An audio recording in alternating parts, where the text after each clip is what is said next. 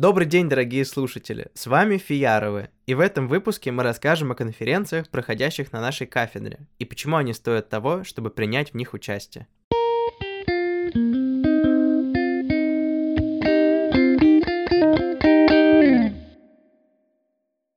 Наше отделение является организатором нескольких ежегодных конференций как для преподавателей, так и для студентов. То самое трио Россия и Запад. Диалог культур. История еды и традиции питания народов мира. И региональные варианты массовой культуры. Павловская Анна Валентиновна подробно рассказала об одной из них – конференции «Россия и Запад». Итак, это старейшая конференция нашего факультета и сохранившаяся по сей день. Идея создания возникла в 1992 году, когда взаимодействие культуры России и Запада стало ключевым. Как уже было сказано в предыдущих выпусках, академическая обособленность наук в советское время была очень велика. Академик-историк не пользовался большим почетом у филологов, так же, как академик-филолог у историков. Цитата «Сиди в своем огороде и не лезь чужой». А ведь было желание сломить эти барьеры, объединить всех и посмотреть на проблему под новым углом времени. Это получилось.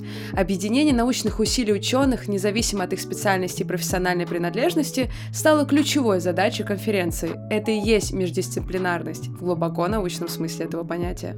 Уже в первые годы конференция стала блестящей площадкой для специалистов со всего мира, о которых и мечтать не могли. Устанавливались контакты с различными учеными. Все ехали с большим энтузиазмом, полные идей и инициатив. За прошедшие годы Россия и Запад стала заметным научным явлением и приобрела статус знаковости. Интересно, что когда несколько лет назад было принято решение завершить ее в связи с появлением на факультете множества новых направлений, ее все же пришлось восстановить. Многочисленные поклонники звонили, присылали письма с вопросами «Ну когда же состоится следующая конференция?» На ее просторах прошли апробацию сотни кандидатских и докторских работ. По итогам опубликованы десятки сборников. Многим она дала путевку в научную жизнь. Декан Фиара Молчанова Галина Георгиевна сказала, что эта конференция – визитная карточка факультета. Стоит отметить, что в настоящий момент конференция включает в себя не только Запад, как указано в названии. Сейчас это более широко, а название сохранилось просто как бренд. Отметим еще одну интересную конференцию под руководством Павловской Анны Валентиновны «История еды и традиции питания народов мира», которая проводится с 2014 года. В описании оставим ссылку, где можно ознакомиться с программами разных лет и более подробно узнать о самом мероприятии. Кстати, очень красивый сайт, очень аппетитный, рекомендую даже просто так посмотреть, чтобы получить эстетическое удовольствие. В России сегодня мы можем наблюдать значительное отставание от мирового уровня в исследовании истории и традиций питания, в то время как в США и Европе изучение этой темы получило большое развитие с середины 70-х годов.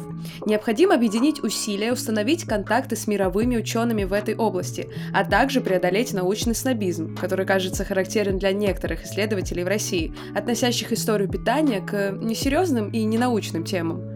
Не знаю, я считаю очень даже серьезной, очень даже научной, особенно когда долго не ел. Но несмотря на это, интерес к истории и традициям питания в России растет. Книги о тайнах русской кухни, загадках истории еды заполняют прилавки, а интернет полон сайтов, посвященных истории и кулинарии, и появляются музеи, посвященные продуктам питания и многое другое.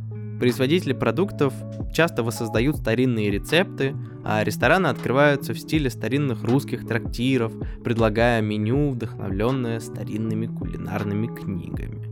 Однако, несмотря на рост интереса, полноценных исследований по этой теме довольно мало. Существуют лишь отдельные статьи и исследователи, которые включают историю питания в свои работы. Важно понимать, что история питания – ключевой момент истории человечества с древних времен до сегодняшних дней, когда еда стала важным экономическим, политическим, культурным и идеологическим фактором. Всем тем, кто проходил курсы по выбору у Анны Валентиновны, привет! Привет! привет. Роль еды трудно переоценить. Помните, как мы сами в прошлом году принимали участие в конференции, писали про бархопин культуру? Скажу честно, мне очень понравилось. Я для себя узнала столько нового, многое записала даже. Mm-hmm, да. да, да, да. И ребята интересные участвуют, представляют не только традиции России, но и других регионов. Спасибо организаторам за возможность стать частью этого проекта. Поговорим о конференции «Региональные варианты массовой культуры», которую курирует Руцинская Ирина Ильинична, профессор кафедры региональных исследований и доктор культурологических наук. Современное общество сталкивается с одной из самых острых проблем – проблемой массовой культуры. Мы постоянно слышим слова стандартизация, унификация, шаблонизация, когда речь идет о массовой культуре, но такие определения далеко не полные и неточные.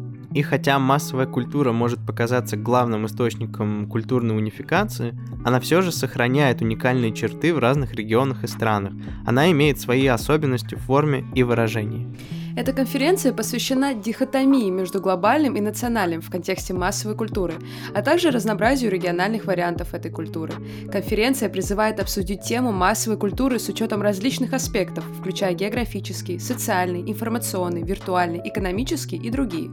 Кстати, конференция пройдет уже 17 ноября.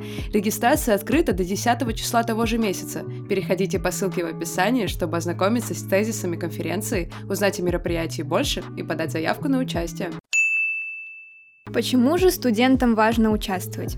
Да потому что это возможность показать свои идеи, проявить себя не только внутри аудитории во время лекции, а на более широком уровне.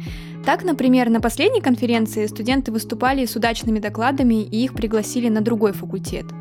Это возможность для научного общения, расширения своих знаний. Ну разве это не прекрасно? Да. Возможно, у вас появятся идеи для будущей научной деятельности. Кроме того, участие в конференциях помогут вам при поступлении в магистратуру.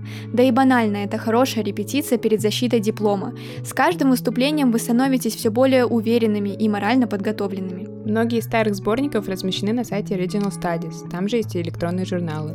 Ждем вас на следующей конференции в этом учебном году.